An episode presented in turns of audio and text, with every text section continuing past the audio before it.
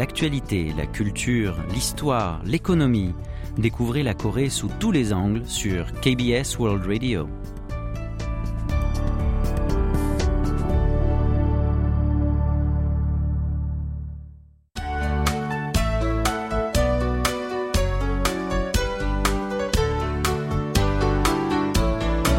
Séoul au jour le jour.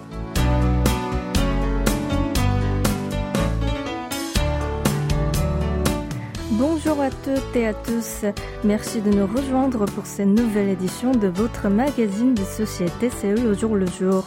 Hier, des pluies diluviennes sont tombées à Séoul et dans la province voisine.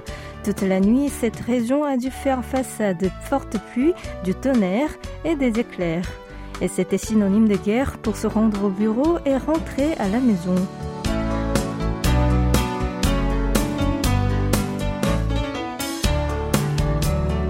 La nouvelle saison des pluies a pris de court la population dans le centre de la péninsule. Selon Météo Corée, le second Jangma a débarqué en Corée du Sud plus tôt que d'habitude, alors qu'il arrive en général vers la fin du mois d'août. Dès ce matin, les médias ont parlé d'un hirko historique de précipitations jamais enregistrées depuis 80 ans à Séoul et dans la grande couronne qui entoure la capitale sud-coréenne. Déjà hier soir, les embouteillages étaient partout à Séoul. La police a dû fermer des tronçons importants du périphérique, des tunnels et quelques ponts pour des raisons de sécurité. La situation n'a pas été meilleure non plus pour ceux qui ont pris les transports en commun. La municipalité avait décidé d'en augmenter le nombre et la fréquence de services. Mais cela n'a pas pu tout régler. Les citoyens très vite trempés malgré leur parapluie à la main marchaient dans les rues tout en faisant attention à là où ils mettaient les pieds pour ne pas glisser et tomber dans l'eau. Dans les arrêts de bus, des foules compactes formaient d'innombrables files d'attente, des files très longues, euh, notamment pour prendre des lignes à destination de la banlieue. Le hic, c'est qu'à cause du temps, la plupart des bus étaient en retard et en plus étaient bondés. Certains ont décidé de prendre le métro contrairement à leur habitude, même s'ils devaient faire plus de correspondances qu'en bus. Cependant, dans les stations très fréquentées, il était difficile rien que d'y accéder parce que des goulots d'étranglement se formaient un peu partout aux jersey des bouches de métro à cause des passants qui ne voulaient pas sortir à cause de déluge. Il va sans dire que c'était mission impossible pour essayer d'attraper un taxi. Et le pire n'était pas encore passé ce matin. Pendant la nuit, quelques axes routiers ont été inondés, par exemple dans le quartier de Gangnam à Séoul. De quand quelques stations souterraines du métro sous l'eau qui ont été contraints à la fermeture. La plupart d'elles se trouvent du côté sud du fleuve Han, sans oublier les parcs de stationnement en sous-sol submergés par les eaux. Sur les réseaux sociaux, des photos de témoignages étaient mises en ligne presque en temps réel au fil des heures. Tout ce matin, le gouvernement a demandé de retarder l'heure des départs pour le bureau après 11 heures du matin pour les employés des organismes publics dans la ville métropolitaine de Séoul. Un luxe qui n'est pas accordé à tous les travailleurs dans le secteur privé. Mais le plus important, c'est bien sûr que tout le monde soit en sécurité.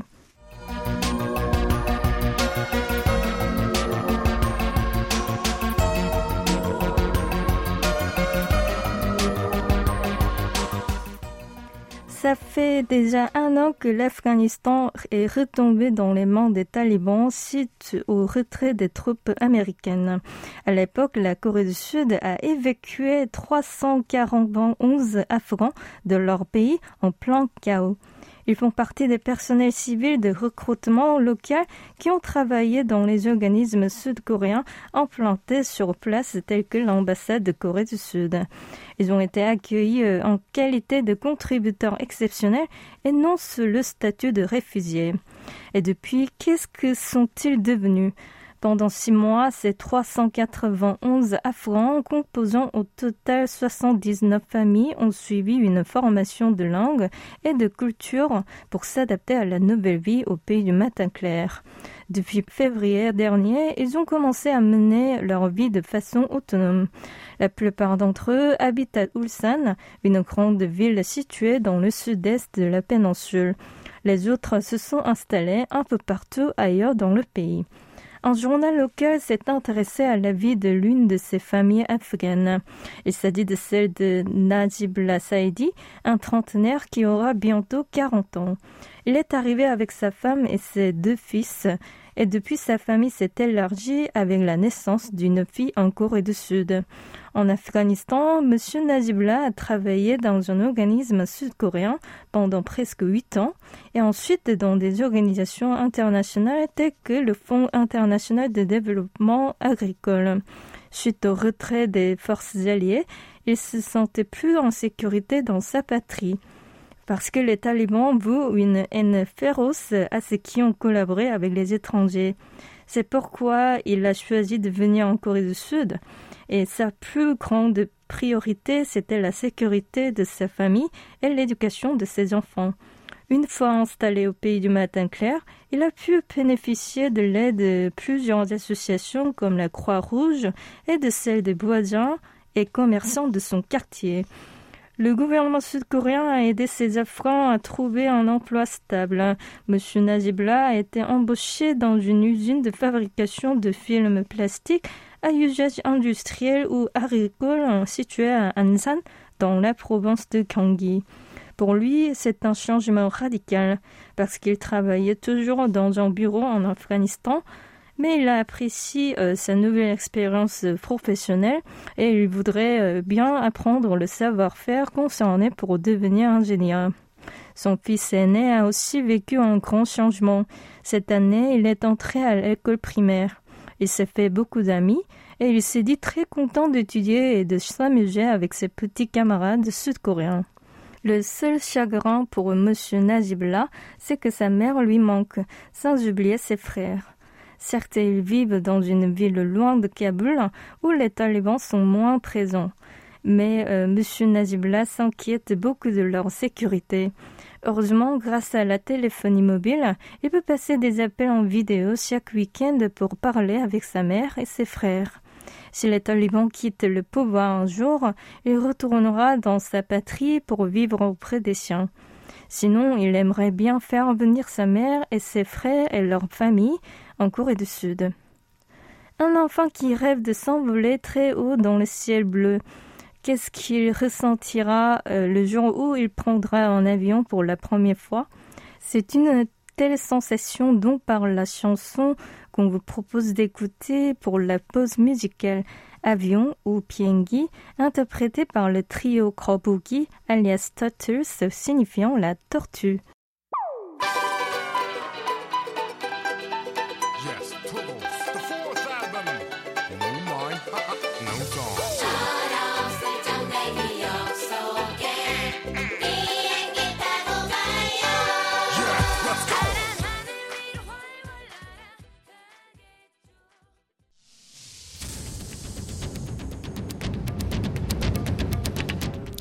Vous avez aimé, vous avez détesté, vous avez adoré. Faites-nous part de vos réactions en nous écrivant à french.kbs.co.kr.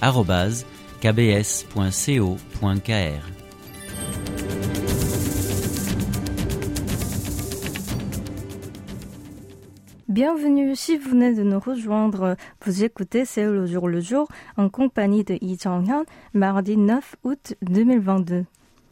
Une jeune maman sud-coréenne très attentionnée a attiré l'attention sur les réseaux sociaux grâce à son geste aperçu dans un avion à destination des États-Unis. C'est l'Académie de la culture asiatique basée au Mexique qui a révélé cette anecdote en postant un texte sur son compte officiel de Facebook. Son récit est le suivant. Ça s'est passé dans un avion qui a décollé à Séoul à destination de San Francisco.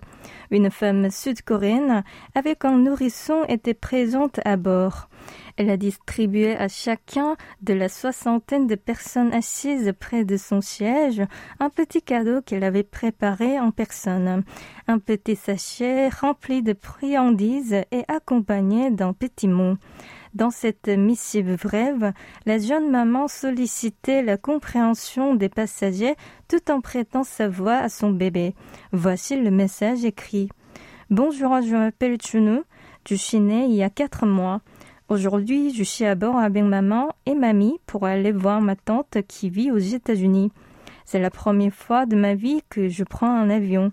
Du coup, je suis un peu nerveux et j'ai peur aussi. Je ferai tous mes efforts pour rester calme, mais je ne peux vous rien garantir. Si jamais je crie trop fort, je vous prie de goûter ces bonbons et de mettre les écouteurs. Je vous souhaite un excellent voyage. Merci. Un tel geste qui est devenu rare aujourd'hui a fait apparemment chaud au cœur. La plupart d'internautes qui ont lu cette histoire ont apprécié cette initiative. Par exemple, ils ont laissé des commentaires comme suit. Même si on se sent agacé par les cris d'un bébé, on ne peut que s'adoucir. C'est l'une des meilleures mères au monde à notre époque. C'est sûr et certain, l'enfant grandira bien pour devenir un homme droit. Cependant, quelques internautes grands n'ont pas vraiment apprécié le geste. Selon eux, un tel geste n'atténuera pas la gêne et le stress occasionné.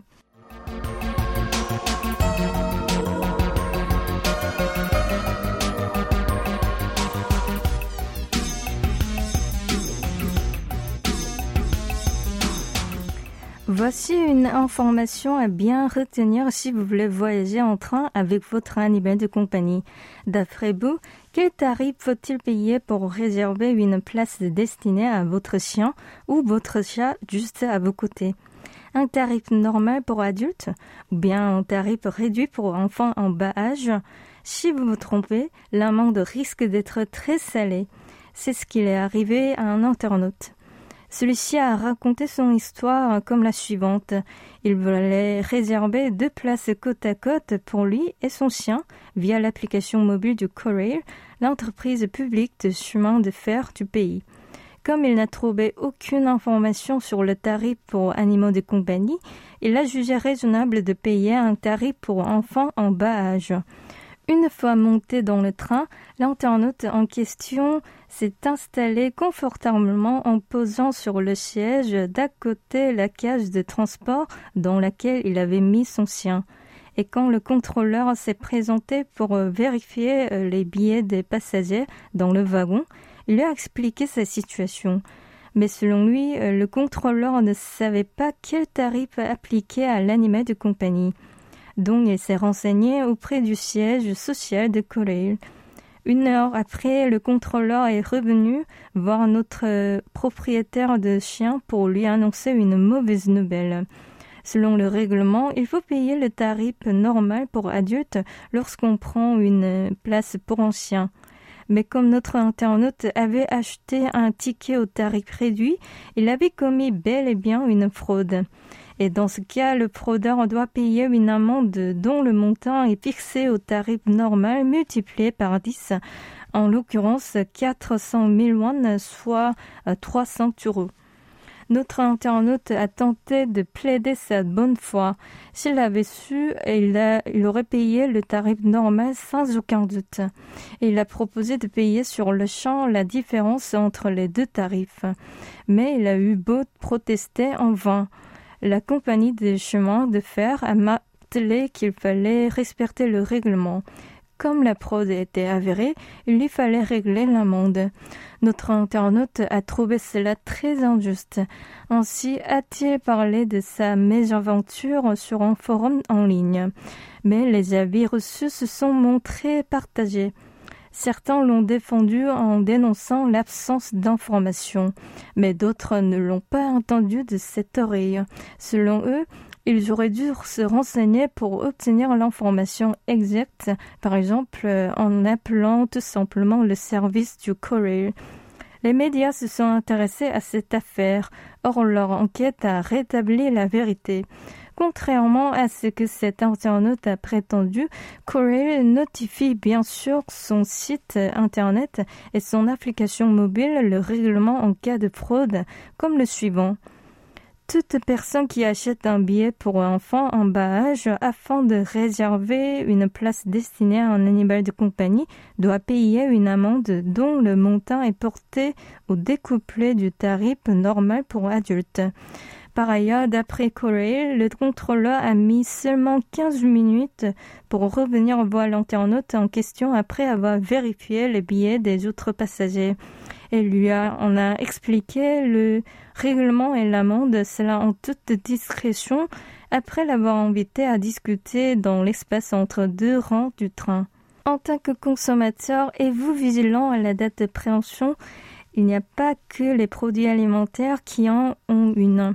La planète Terre pourrait en avoir aussi une date limite à cause de la pollution atmosphérique. Ainsi, notre histoire risquerait de prendre fin. C'est ce qui disent les paroles de la chanson que nous allons écouter, Jour d'été, interprétée par Yu Hee-yeol avec Shin Jae-pyong du duo masculin Peppertones.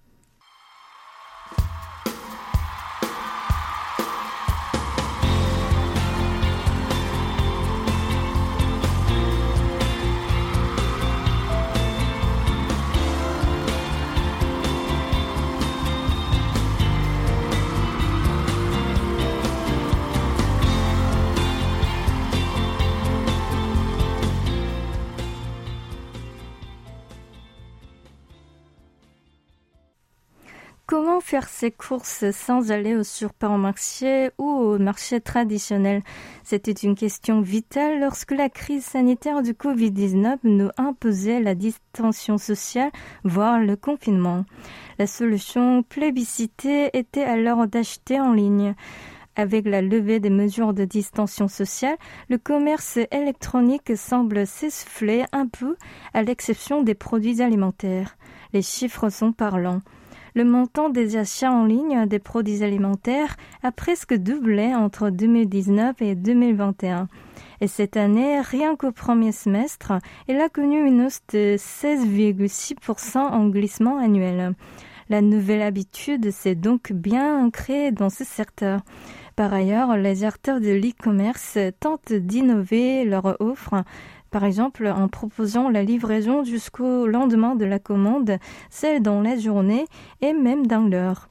Cette initiative vise non seulement à fidéliser les clients actuels, mais aussi à en séduire de nouveaux. Cependant, certains consommateurs se montrent un peu sceptiques à l'idée de faire leurs courses sur Internet, parce qu'ils ne peuvent pas vérifier de leurs propres yeux ce qu'ils achètent notamment lire les dates de péremption imprimées sur l'emballage. Or, cette information est importante pour les produits frais tels que le lait, les yaourts, le tofu. Ainsi, les consommateurs craignent de recevoir des produits dont la date de péremption est proche. Faute de moyens, certains laissent un petits mots dans la case où ils sont censés écrire une demande spécifique sur la livraison à domicile. Par exemple, merci de me livrer les produits les plus récents. Quant aux vendeurs, ils trouvent trop compliqué de mettre à jour les dates de péremption pour les produits frais dont les lots arrivent presque tous les jours donc ils se contentent de marquer sur la page de leurs produits. Vérifier l'information sur le produit réel, voir l'indication spécifique. Il est difficile de vous renseigner pour chaque produit et donc recommandé de consommer au plus vite possible. Or, un compromis a été trouvé pour rassurer les consommateurs et ne pas trop charger les e-commerçants. L'autorité sud-coréenne de supervision de la concurrence a récemment révisé la notification publique en la matière. Les e-commerçants sont amenés à indiquer ne serait-ce qu'indirectement la date de fabrication ou la date de péremption. Par exemple, il suffit désormais d'indiquer l'information de façon souple comme suite. Nous vendons uniquement les produits qui ont moins X jours jusqu'à la date de péremption au moment de l'expédition. La date de péremption est située entre une telle date et une telle. Les produits seront expédiés par autre date.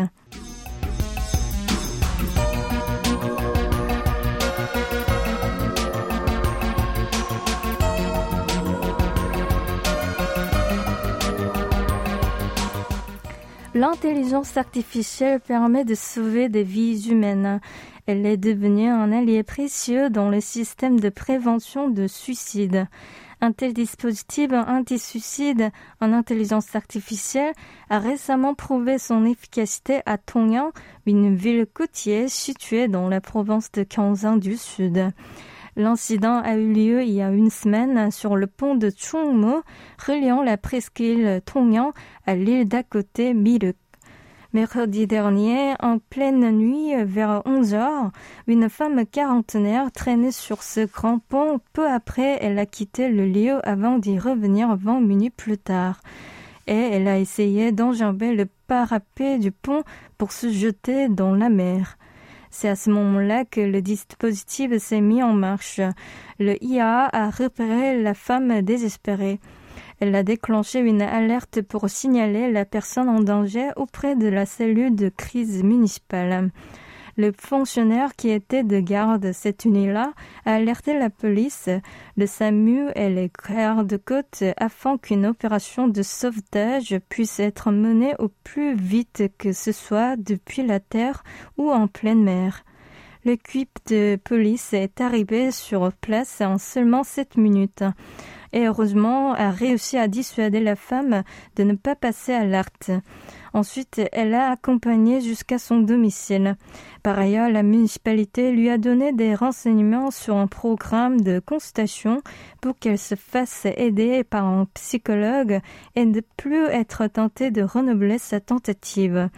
La ville de Tongyang a introduit ce système de prévention du suicide avec une intelligence artificielle en 2021 dans le cadre de son projet d'installation de plateformes intégrées pour réaliser la ville intelligente. Techniquement, le dispositif consiste à éliminer les éléments parasites dans les images captées par les caméras de surveillance installées sur le grand pont de Tongyang et celui de Chungmu. Ensuite, il a été fait en sorte d'amener l'intelligence artificielle à apprendre les caractéristiques élémentaires des comportements humains et les données liées aux actes dangereux. Enfin, l'IA a reçu un apprentissage profond dit euh, deep learning pour développer ses capacités et pour accélérer le transcodage du langage informatique. La municipalité de Tongyang prévoit d'installer également ce système IA anti-suicide sur un autre grand pont Xiaoliang de sa ville. Ainsi, elle espère bien que son dispositif permettra de sauver plus de vies d'éviter autant de drames familiaux, voire de mettre fin au record national peu glorieux. En effet, la Corée du Sud enregistre le taux de suicide le plus élevé des pays de l'OCDE, l'Organisation de coopération et de développement économique. Aider ou aimer quelqu'un, c'est de devenir une lumière pour cette personne. Avant de vous laisser entre les mains de Hwang Hee-young pour savoir du terroir, je vous propose d'écouter Je serai ta lumière ou 빛이 되어줄게 interprété par Yunha.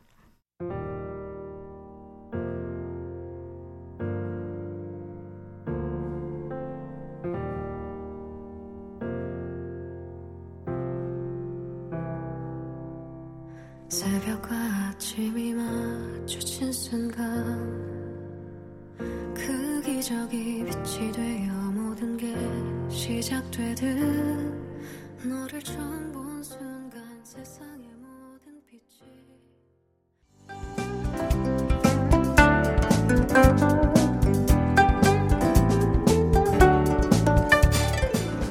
Les Coréens ont tendance à consommer beaucoup de plats chauds en été, comme l'indique l'expression coréenne ELTR qui veut dire vaincre la chaleur par la chaleur. On estime que les plats chauds qui font transpirer sont efficaces pour supporter la canicule. Comme la semaine dernière, Saveur du terroir part à la découverte des plats qui vous aident à faire face à la chaleur estivale.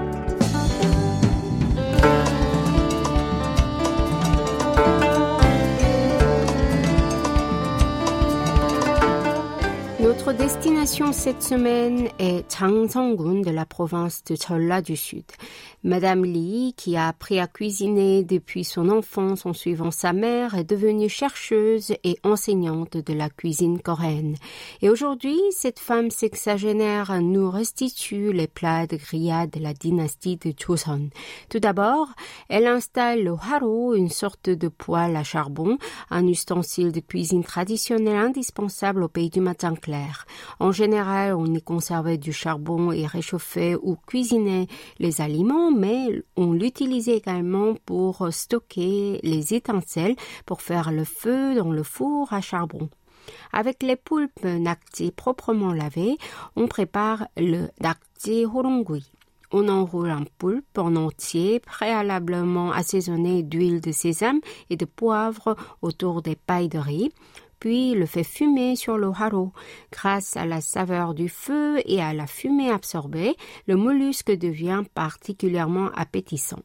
Bien que la préparation soit un peu fatigante, ça vaut la peine si on veut apprécier la texture bien ferme du nacti sous la dent.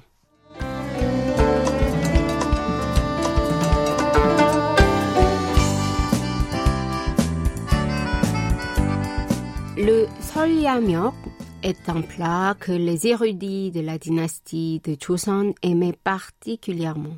On fait griller la viande de bœuf marinée sur la braise en faisant attention à ne pas la faire brûler. Ensuite, on la dépose immédiatement sur la glace afin d'éviter la perte de jus qui la rend particulièrement tendre et succulente.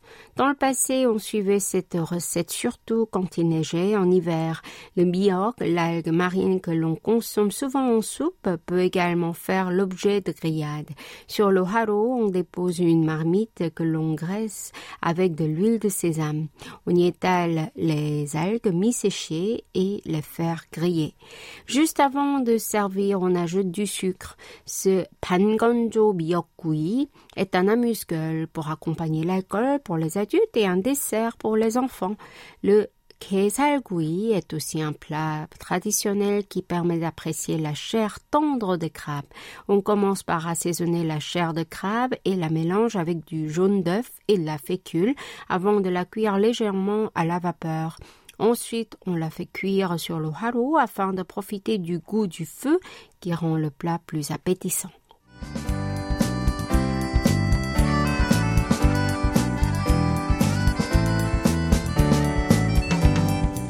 Jusqu'aux années 1960, les ongis, les pots dentaires, étaient utilisés couramment en tant que bol de soupe ou de riz ou encore comme un pot pour conserver le riz. Cependant, avec la vulgarisation du plastique qui semble plus pratique, on utilise de moins en moins de poteries dans la cuisine. Monsieur Chang est un potier qui fait des efforts pour promouvoir la culture traditionnelle de Honggi. Il a même développé un fourneau de Honggi. Dans un grand pot en terre, on installe un bac rempli de charbon au centre. Ensuite, on accroche les aliments autour. La chaleur radiante dans le pot d'une température d'environ 300 degrés permet de les rôtir. Si on fait cuire la pâte de porc et le poulet de cette manière, la viande devient bien croquante à l'extérieur et bien tendre à l'intérieur. On peut également griller les maquereaux dans ce fourneau. On dépose les pierres sur le charbon, puis fait griller les poissons. Le tang, le ragoût limpide de volaille, peut également y être cuit. Si on utilise des ongis pour euh, servir la soupe, on peut conserver le plat bien chaud jusqu'à la dernière goutte.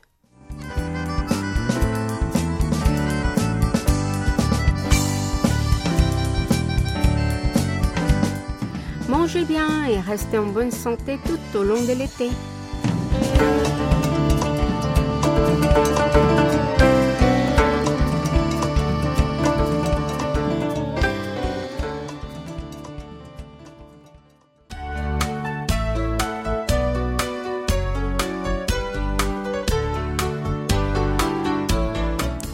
Ainsi s'achève votre magazine de quotidien Séoul le jour le jour?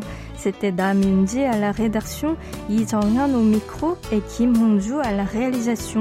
Merci de nous avoir suivis et je vous souhaite une excellente soirée.